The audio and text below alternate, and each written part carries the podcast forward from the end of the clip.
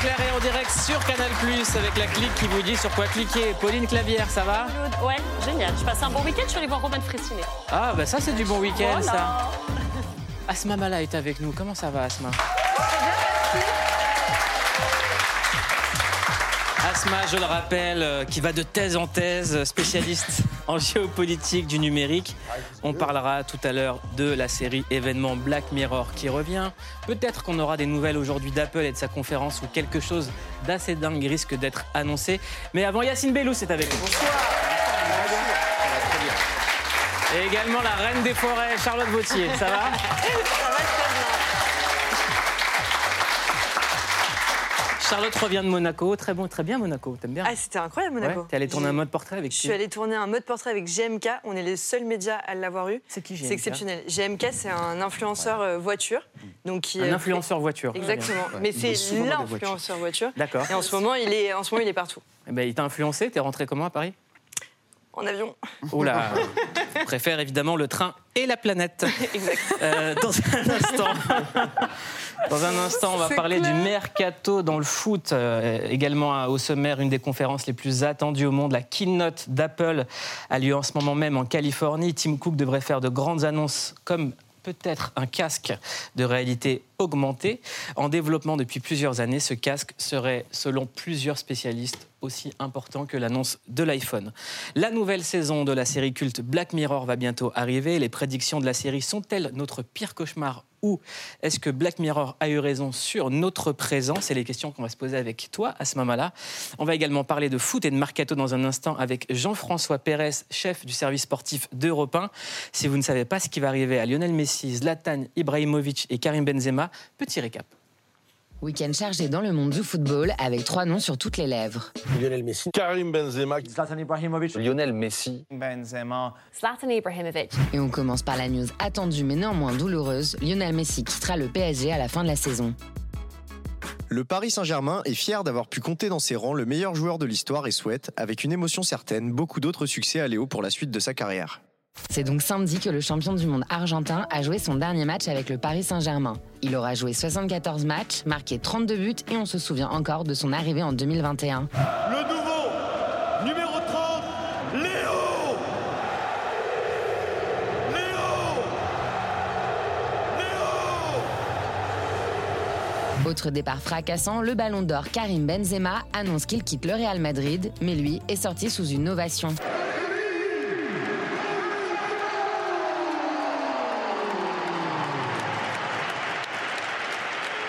Celui qui aura tout gagné avec le Real laissait encore planer le doute il y a quelques jours. Hablar del futuro, no hay nada que hablar, ¿Por qué voy a hablar de un futuro si estoy en Madrid?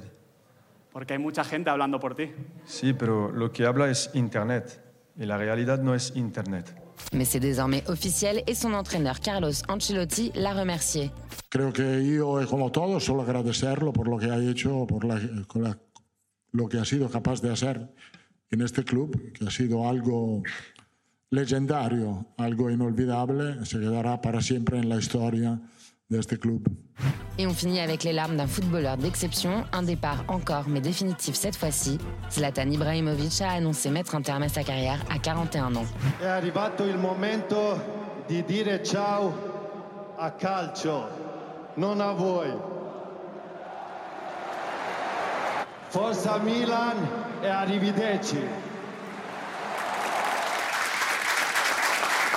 C'est beau. C'est beau un homme qui chiale.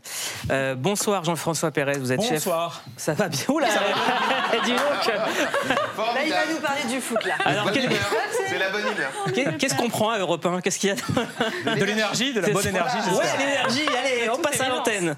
Euh, il s'en est passé des choses ce week-end dans le monde du foot. Ah oui. Dé- Départ de Lionel Messi du PSG, départ de Karim Benzema du Real Madrid, les adieux au foot de Zlatan Ibrahimovic. On vient de voir les, les- les émouvants euh, euh, adieux de, de Zlatan. C'est la première fois que Zlatan ne parle pas de Zlatan.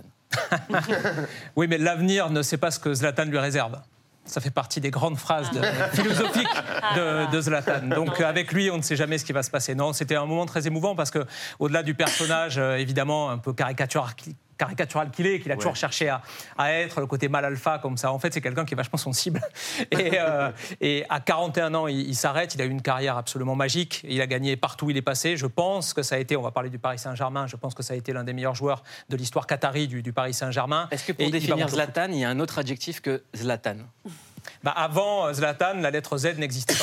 Ouais. Euh, donc, donc je ne peux pas vous dire mieux. Non, il, était. Euh, regardez Zlatan plus. Il était exactement. Ça, ça, viendra peut-être. Non, non, c'était un, c'était un joueur majuscule. Voilà, dirais majuscule. D'accord. ces, adieux, comment, comment les qualifier par rapport au fait que, par exemple, un Karim Benzema quitte le Real? C'est quoi la portée symbolique des deux? Par rapport à, Zlatan Ibrahimovic, Karim Benzema aura été euh, le joueur de quasiment un seul club parce qu'on l'a vu grandir à Lyon. Euh, il est parti très vite au, Real. Euh, il est resté à peine deux ans au niveau professionnel à, Lyon. Il a passé quasiment 15 ans au Real Madrid. Donc on va dire que c'était devenu sa famille, c'était devenu son club. on sentait dans tout ce qu'il disait ces dernières années que clairement son affection allait avant tout aux couleurs merengues, aux, couleurs blanc, blanches et, bleues du, Real Madrid. Et, c'est difficile pour lui parce qu'il a été ballon d'Or l'année dernière. Ça a été un, joueur d'équipe d'abord formidable parce que c'est une star, mais ça a été d'abord un joueur d'équipe avec Cristiano Ronaldo à côté de lui. C'était un petit peu, comme on disait, le lieutenant. Mais sans lui, Cristiano Ronaldo n'aurait pas été Cristiano Ronaldo. Et quand Ronaldo est parti, c'est devenu le Real Madrid de Karim Benzema. Et son grand succès, ça aura été de gagner de faire gagner au Real Madrid la Ligue des Champions sans Cristiano Ronaldo. Donc pour toutes ces raisons, et parce que ça a été le joueur étranger qui aura le plus joué sous le maillot du Real Madrid, toutes époques confondues. Hein, c'est un club plus que centenaire. Hein. Jamais aucun étranger n'avait joué autant de matchs, plus de 600 matchs. Il est le, parmi les, meilleurs buteurs de, ce club. Il restera, et il l'a dit d'ailleurs, hein, Carlo Ancelotti, son entraîneur, il restera une légende à jamais. C'est un club qui a la, qui a la mémoire, le, Real Madrid, qui sait euh, qui est important dans l'histoire du club. Et Karim Benzema est clairement un monstre du Real Madrid, et il a été fêté comme tel. Zlatan a joué dans beaucoup plus de clubs, les deux clubs de Milan déjà, l'Inter, mmh. le Milan AC. Il a joué en Espagne à Barcelone, il a joué en Angleterre à Manchester United, il a joué bien sûr au Paris Saint-Germain. Donc on va dire que c'est peut-être un petit peu plus dilué. J'aimerais qu'on se fasse un petit kiff. Euh, Allons-y. Regarde Zlatan en conférence de presse, c'est toujours un bonheur. Da quando mi sono svegliato pioveva. Ho detto pure Dio triste. Eh, se lascio calcio no, no, non penso. In campo sicuro, ma in calcio in generale non penso. Però se entri in una cosa devi fare la scala da zero e crescere. Non significa perché sono stato calciatore che posso fare allenatore e sarò top. Est-ce que c'est du trash talk ou il est sincère quand il parle? C'est les deux facettes du personnage. Mais euh, ceux qui ont joué avec lui au, Paris Saint-Germain vous diront que c'était euh, quelqu'un d'éminemment important parce que, euh, au-delà de, des voilà, des redemontades comme ça et des, formules à emporte-pièce. C'était, c'était quelqu'un qui apportait beaucoup de rigueur et d'exigence dans le vestiaire du Paris Saint-Germain. Et je ne sais pas si vous avez remarqué, mais euh, à l'époque où il était à Paris, entre 2012 et 2016, c'est sans doute le moment où le PSG euh, version Qatari joue le mieux mm. et, le plus près, si on accepte la finale de 2020 en Ligue des Champions, est le plus près d'aller vraiment très loin parce qu'il avait un guide.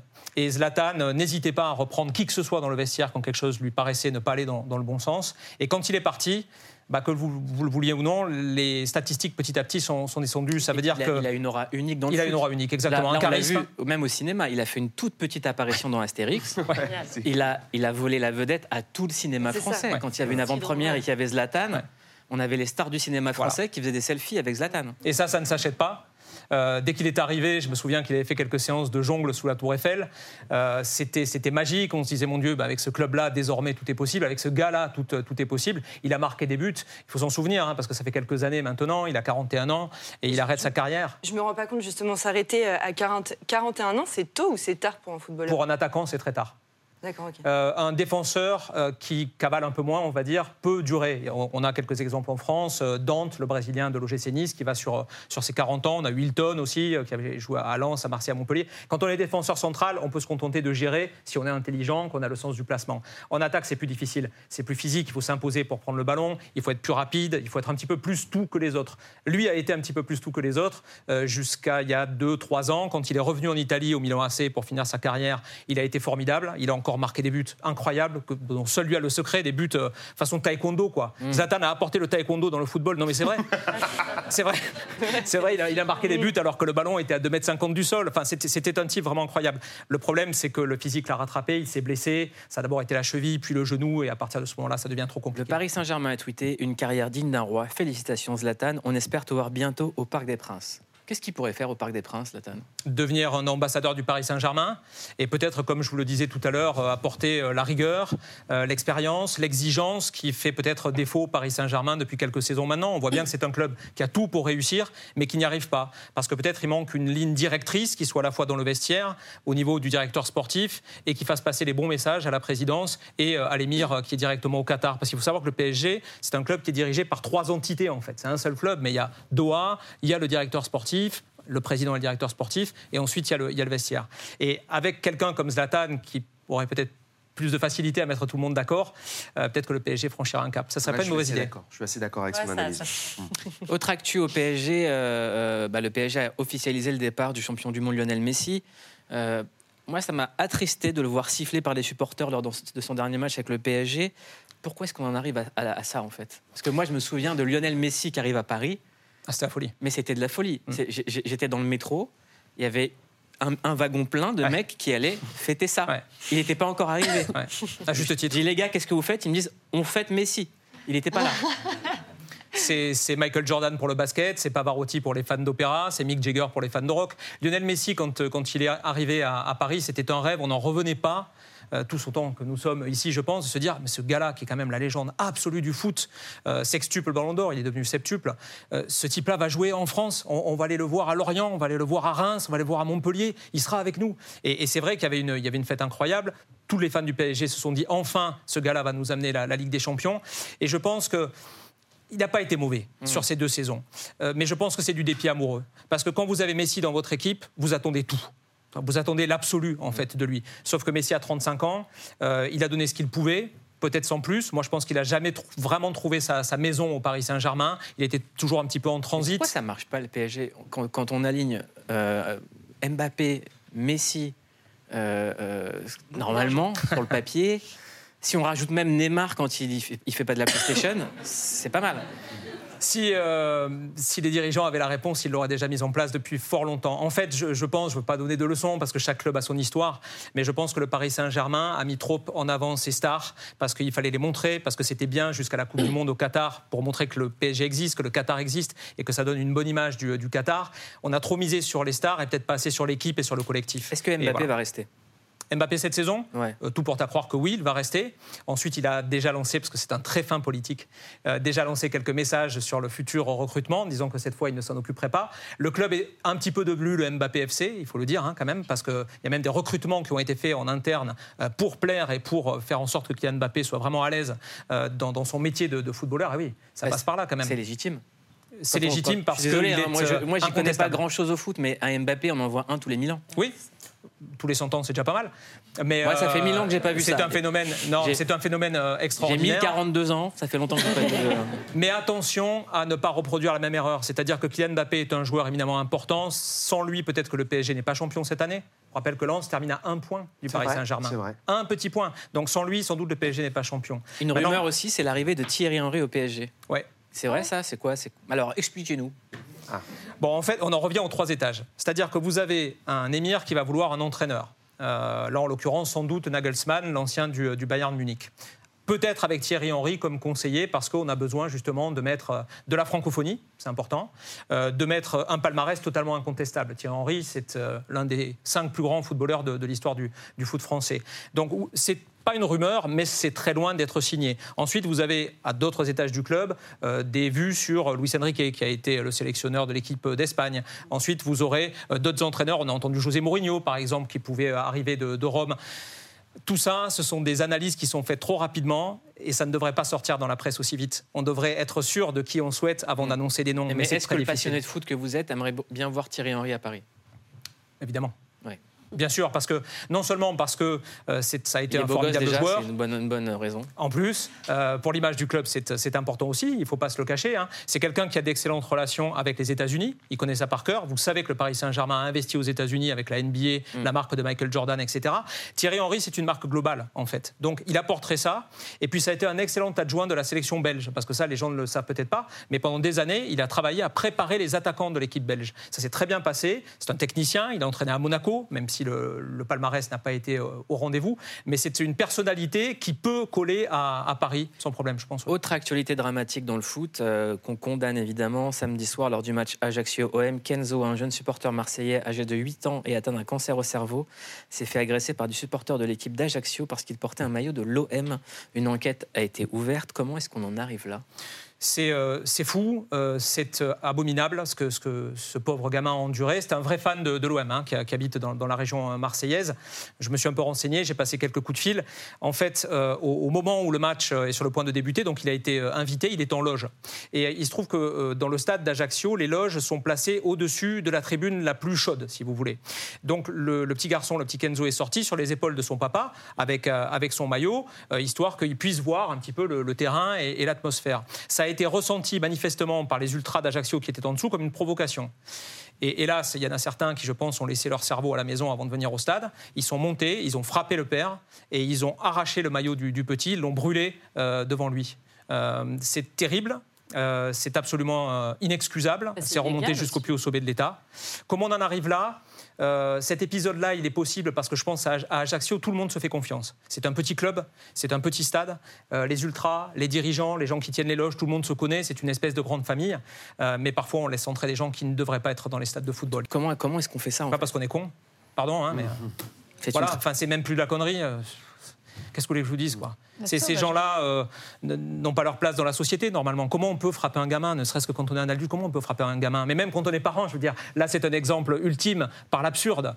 Mais ça ne devrait pas nous venir même à l'esprit de faire une, une chose pareille. Voilà, c'est très très triste. Aujourd'hui, anniversaire important, il y a pile 40 ans, le 5 juin 83, Yannick Noah remportait Roland Garros, dernier Français. Qui a Ça, c'est plus remporté souriant, ça. Roland Garros, évidemment, on finit avec un sourire.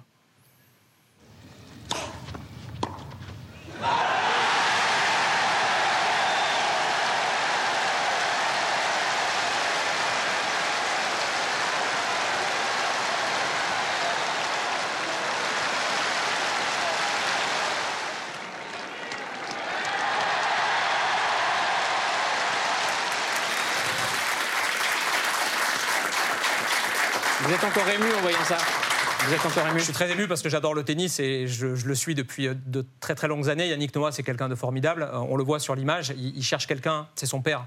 Son père, c'était Zachary Noah, qui était un joueur de foot à Sedan euh, notamment et qui a disparu aujourd'hui. C'est un mec super. C'est pour ça que ça me fait quelque chose de, le revoir. 40e anniversaire, juste vous dire en deux mots que c'est formidable parce que c'est un souvenir pour nous tous et je vois que même les, jeunes générations sont, sont présentes sur cet événement. C'est triste aussi parce qu'on n'arrive pas à lui trouver un successeur. Voilà.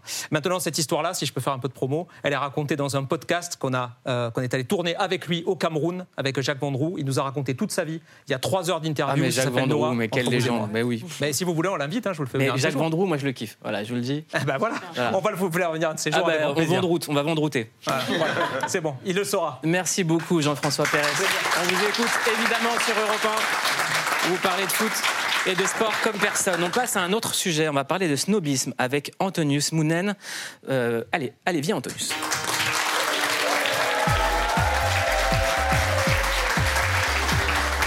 Bonsoir Antonius Mounen. Vous êtes écrivain, vous avez écrit de nombreux livres sur le snobisme, dont le manuel de savoir-vivre à l'usage des maîtres et maîtresses de chiens. On va en reparler évidemment, ça me concerne. Vous venez de publier Snob éternel aux éditions Le Chat Rouge. C'est un guide pratique des usages funéraires, un manuel de savoir-vivre post-mortem. Et on va en parler dans un instant avec Pauline. Mais d'abord, une première question. C'est quoi un snob?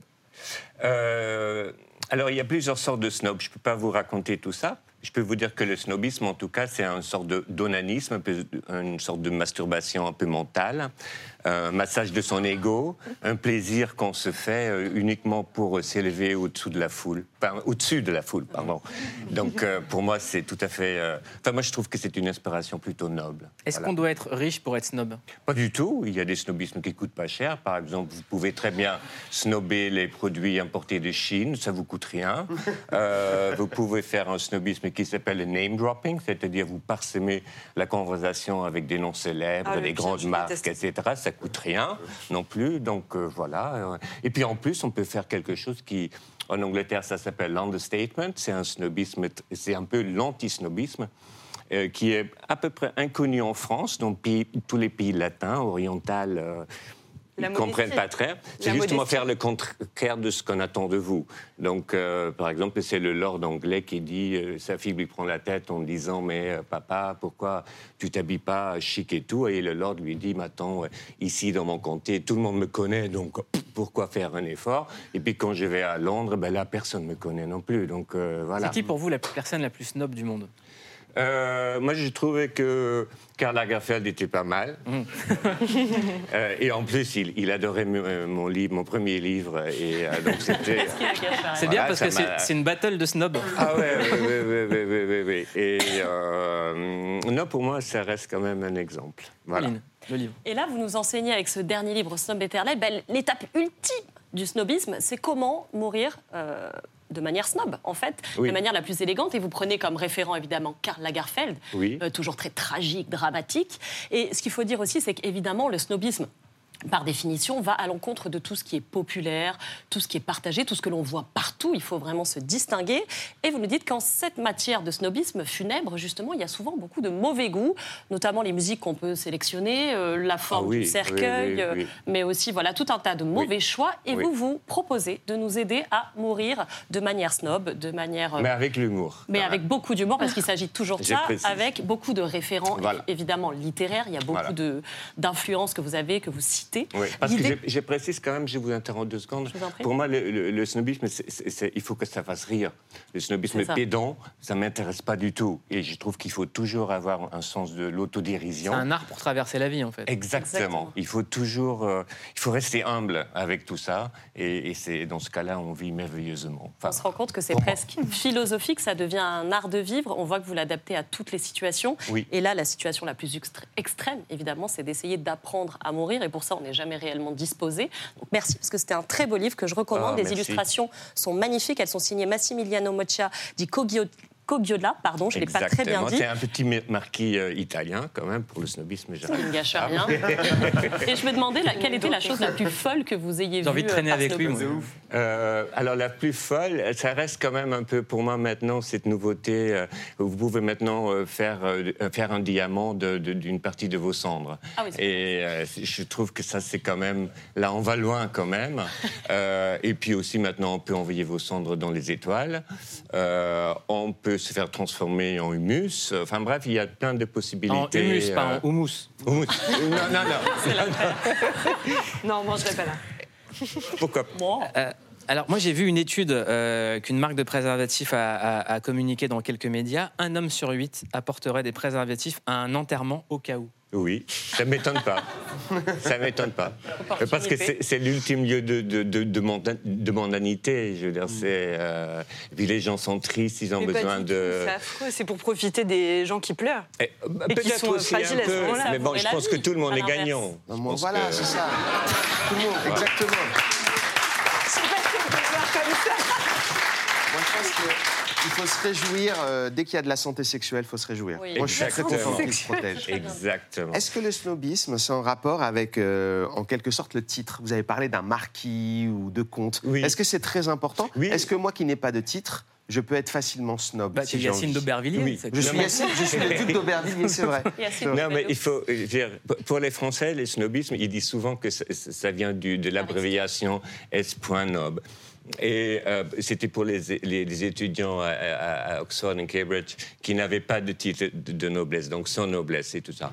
Mais bon, ça c'est absolument faux, mais ça c'est une invention française. Je pense que les Français sont toujours en manque de titres, d'aristocratie, de monarchie même. Enfin, moi, pour moi, étranger, quand j'observe les, les présidents français, pour moi, ils se comportent plus que, que, que, que des rois et des empereurs, même Ah ouais, parfois, carrément. ou des petits princes. Je vois pas de que- qui vous parlez. que- Ouais, voilà. non, mais bon, c'est- étrange pour moi. C'est parce que moi, je viens des Pays-Bas, qui sont un royaume, et euh, voilà. Donc voilà. Et qu'est-ce que je racontais? Ben, on ne sait pas. C'est ça le Non, non, personne non. sait. Et monsieur. donc, donc, les Français, ils disent que le, le- le snob, c'est une abréviation SNOITAT, En tout cas, etc., merci etc. beaucoup, Antonius Mounen. Votre livre Snob éternel est disponible aux éditions Le Chat Rouge et je vous le recommande très très fort. Merci. Ce soir, on vous recommande également Black Mirror, la saison 6 vient d'être annoncée. On en parle juste après ça. Ils veulent que j'ai un rapport sexuel avec un porc. En direct, à la télévision. C'est ainsi qu'a démarré Black Mirror en 2011, une entrée pour le moins percutante et cinq saisons qui ont fait de cette série un phénomène mondial. Je sais plus, je sais plus qui je suis maintenant. Avec un titre en référence à tous les écrans qui comblent notre quotidien, Suffit de regarder autour de nous Tout le monde est accro à ces trucs la série décrypte les conséquences et dérives des nouvelles technologies. C'est un choix intéressant de vivre sans puce. C'est courageux. Un casting, un décor et une réalité différente pour chaque épisode, avec pour seul point commun nous bousculer et nous inviter à la réflexion. Vous êtes d'accord sur le plan éthique et moral?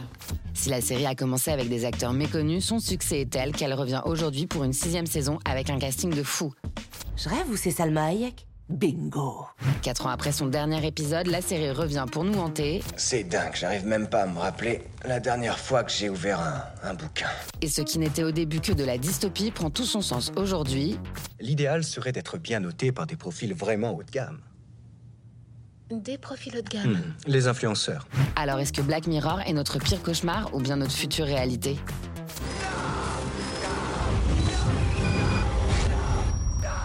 Black Mirror, la saison 6 vient d'être annoncée. Le premier épisode raconte l'histoire d'une femme qui découvre qu'une plateforme de streaming produit une adaptation télévisée de sa vie avec Salma Hayek dans son rôle. À ce moment-là, est-ce que ça pourrait arriver tout ça?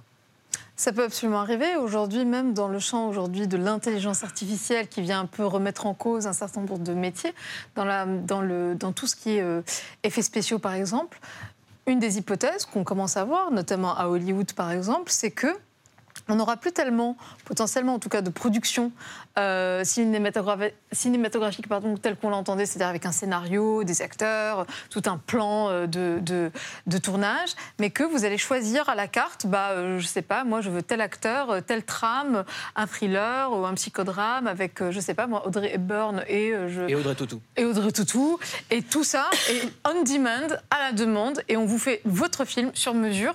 Et donc, ça pose un certain nombre de questions, et ça vient disrupter quelques industries, notamment créatives. Euh, on va soumettre plusieurs extraits de Black Mirror et on va voir si c'est arrivé ou si ça va arriver. Ok? On commence par l'épisode Retour sur une, ima- une image. euh, retour sur image, pardon. Une partie de la population se fait implanter une puce derrière l'oreille qui enregistre tout ce que vous voyez et tout ce que vous entendez. Et grâce à une petite télécommande, vous pouvez visionner vos souvenirs. Regardez. Oui.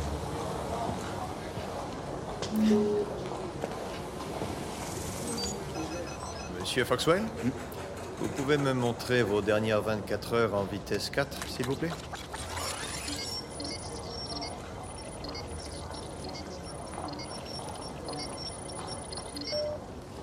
D'accord. Et le reste de la semaine en vitesse 64.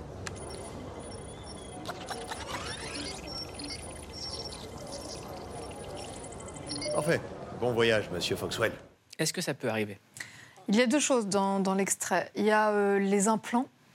Euh, et aujourd'hui, oui, des entreprises comme celle d'Elon Musk, Neuralink, en fait, sont en train de travailler sur des implants. Et en plus, ça tombe bien, cette semaine, il vient d'avoir l'autorisation de la FDA, qui est la grande autorité américaine, pour commencer des tests, non pas jusqu'ici sur des singes, mais sur des humains.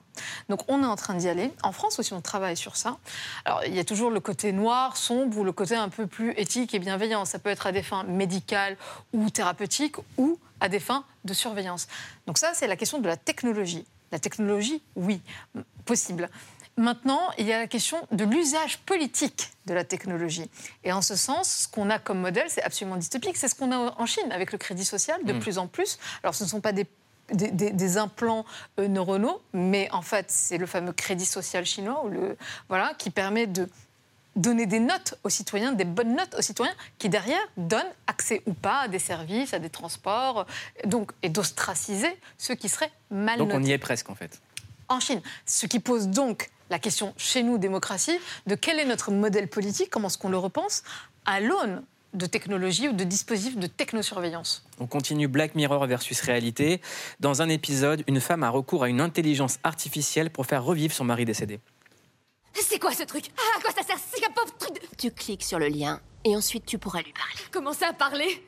Tu tapes des messages, comme pour un email, et ça te répond, comme lui l'aurait fait. Mais il est mort C'est un logiciel. Il crée un simulacre de la personne. Tu lui donnes son nom. Il fouille dans son passé. Il lit tout ce qu'il ou elle a pu écrire sur Internet de son vivant, tous ses posts sur Facebook, ses tweets, tout ce qui a été publié. Je me suis contentée d'entrer le nom d'Ash. Le système s'est occupé du reste. Non, mais c'est un truc de taré De taré Écoute, dis-lui bonjour déjà. Si ça te convainc, tu lui donneras accès à sa messagerie privée. Plus il a de données, plus il lui ressemble. Ça le remplacera jamais. C'est vrai. Mais ça fait du bien. Est-ce que c'est possible d'avoir une conversation aujourd'hui avec une personne décédée? Ça- en réalité, ça peut l'être, mais si on comprend que ça reste une machine, typiquement ChatGPT ou les IA qu'on dit génératives, celles qui vont en fait générer du contenu, sont quoi? Sont entraînées sur des masses extraordinaires de données. Donc si vous les alimentez, typiquement, et c'est exactement l'extrait en fait, de données spécifiques sur telle ou telle personne décédée, à terme et à force d'entraînement, alors on n'y est pas tout à fait encore, mais c'est c'est pas quelque chose de totalement inenvisageable. Et je reviens toujours à l'intention politique.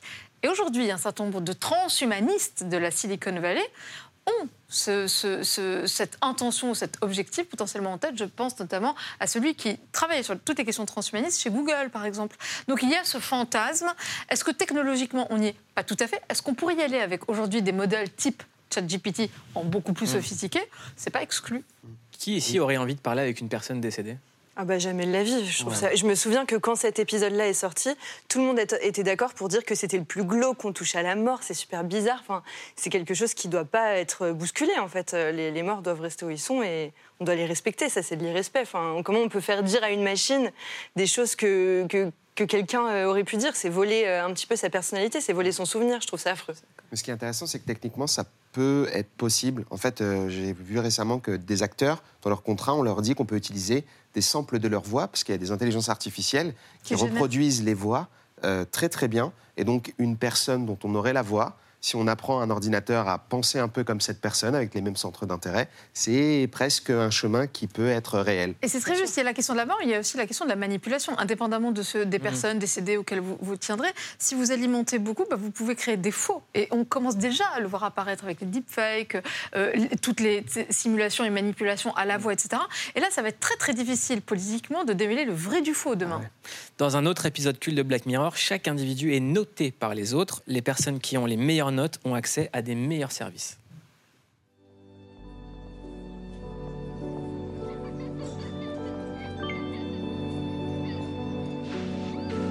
Et on a un cappuccino. Je vous mets un cookie avec Offert par la maison. Vous êtes trop gentil, merci.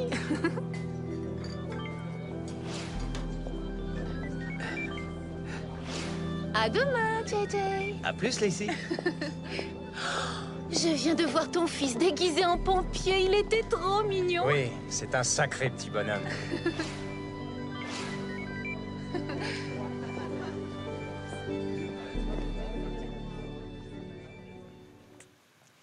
Alors, on y est? Crédit social, euh, la chinoise, j'en parlais tout à l'heure, mais ce qui est encore plus intéressant et en fait flippant dans l'extrait, c'est la question de la confiance. En fait, qu'est-ce qui crée du lien jusque-là entre les humains? C'est le fait qu'on se fait confiance, c'est la sociabilité, c'est l'interpersonnel, dans une forme de, disons, presque, alors pas gratuité, l'interpersonnel n'est jamais totalement gratuit en réalité, mais pas sur la question de la notation. Et en fait, aussi, peut-être. Exactement. hein. Et là, tout est noté, tout est réité, tout est euh, euh, consigné. Et donc, vous vous rendez compte, c'est en fait, les indicateurs de super performance ultra-libérale jusque dans la chose la plus intime qui soit, c'est-à-dire une question, un sourire, euh, l'intimité. Là, c'était euh, une personne avec un cookie, etc. Mais imaginez euh, appliquer ça euh, dans le couple. Non. Ça, c'est pas ouf. C'est déjà un peu le cas en fait. Moi, je suis suffisamment vieux pour me rappeler d'une période où il n'y avait pas les likes, il n'y avait pas le nombre de vues, il n'y avait pas les, les chiffres. Et je pense que c'est une source de souffrance psychologique euh, hyper importante pour, les, pour, pour tout le monde. Ouais. Et, euh, et cet épisode-là, c'est vraiment le, le, le- le plus flippant pour moi. Ouais, et cela que- dit, l'idée initiale, elle vient en fait de quelque chose. C'est toujours très subreptice et ça arrive toujours par, euh, par à bas bruit. Ça avait commencé par se dire, en fait, on va remplacer le bouche à oreille. Tiens, est-ce que tu connais un bon coiffeur, un bon resto, etc. Par la fameuse question des notes. C'est ça, Mais en fait, ça- de plus en plus, ça devient invasif. un jugement. Autre chose que Total. Black Mirror euh, a vu, c'est dans cet épisode qui s'appelle Metalhead. On peut pas vous montrer les images parce que c'est extrêmement violent, où euh, les personnages doivent se battre contre des robots tueurs qui ressemblent à deux gouttes d'eau à ceux d'une société qui s'appelle Boston Dynamics. À ce moment-là, je sais que les robots tueurs, ça vous fascine. On en est où? Fascine. Euh, je, je les trava- je les étudie en tout cas. Où est-ce qu'on en est? Il y a deux choses. Sur la question des robots tueurs, vous, vous évoquiez euh, Boston Dynamics. Aujourd'hui, Boston Dynamics, c'est beaucoup de robotique. Euh, il n'y a rien du tout d'autonome. La difficulté dans ces, dans ces sujets-là, c'est vraiment toujours faire la différence entre ce qui est une arme. On appelle ça les armes autonomes, qu'elles soient, qu'elles prennent la forme de robots tueurs, de drones, etc. Aujourd'hui, c'est interdit et on n'y est pas. C'est en expérimentation. Il y a eu le hoax là cette semaine du- d'un colonel, d'un d'un colonel Mm. américain qui expliquait qu'il y avait un drone qui leur avait totalement autonome, qui leur, qui, qui le- qui leur avait échappé. Euh, Le hoax, c'est quoi? euh, C'était une fausse nouvelle. En fait, euh, il Une a. fake news. Ouais, et en fait, il s'est dédit très vite. Alors pourquoi? On ne sait pas. En disant qu'en fait, euh, c'était absolument Il a fait un périlleux là, juste pour. euh, voilà. Il, a eu, il a Ouais. eu un saut périlleux à un moment donné. Ça m'a Ouais, ouais. terrifié. Voilà. Ouais. Et euh, donc, il faut faire attention entre des effets comme ça qui peuvent vraiment effrayer et la réalité du terrain. La réalité aujourd'hui, c'est que ce qu'on a aujourd'hui, ce sont des choses qui sont semi-automatiques ou préprogrammées, c'est-à-dire qu'on garde toujours un humain sur la boucle ou dans la prise de décision finale. En revanche, ça peut être l'horizon et pour des questions militaires, et notamment la fameuse rivalité sino-américaine. Black Mirror, c'est une série qui joue beaucoup sur des ressorts euh, anxiogènes. Est-ce qu'il faut avoir peur de la technologie et des innovations? Alors, moi, j'ai passé ces dernières semaines à essayer de démystifier et de déconstruire toutes ces paniques parce que quand vous paniquez, vous créez un effet de sidération qui vous empêche de penser et donc de prendre la distance avec votre objet. Ce dont on parle, l'intelligence artificielle, il ne faut pas le prendre comme concept ou comme quelque chose de totalement systémique. Vous avez autant d'IA que de secteurs, que d'usages, que c'est toujours une question de coût-bénéfice. Et aujourd'hui, en effet, une série comme Black Mirror est encore dystopique, c'est-à-dire une projection fantasmatique. Toute la question derrière, c'est qu'est-ce que nous voulons faire de cette technologie-là Et donc, c'est toute la réflexion de politique publique, de projets collectifs, etc. Et l'affaire n'est absolument pas du tout pliée. Ceux qui pensent qu'ils sont complètement, euh, disons, laissés de côté, que c'est quelque chose- c'est une donnée ex nihilo qui vous est complètement imposée, c'est faux. C'est d'abord une question politique, démocratique, dont tout le monde doit s'emparer. À ce moment-là, moi, je vous mets 10 sur 10. Voilà. Pauline, 10 sur 10, Charlotte 10, Yacine 10. Mais toi, 100 sur Et 10. toi, C'est gentil. Public, vous êtes au max. Je vous mets une super note aussi. Euh, merci d'être venu à ce moment-là. Franchement, vous êtes mieux chez Click. hein. Je préfère la voir chez Click, je sais pas pourquoi. Euh, merci tout le monde, Yacine, Charlotte, Pauline. Passez une excellente soirée sur Canal. Maintenant, vous pouvez écouter Click, la quotidienne en podcast sur toutes les plateformes légales ou illégales. Et on se retrouve demain en clair et en direct sur Canal. Tout de suite, c'est en aparté. Bye.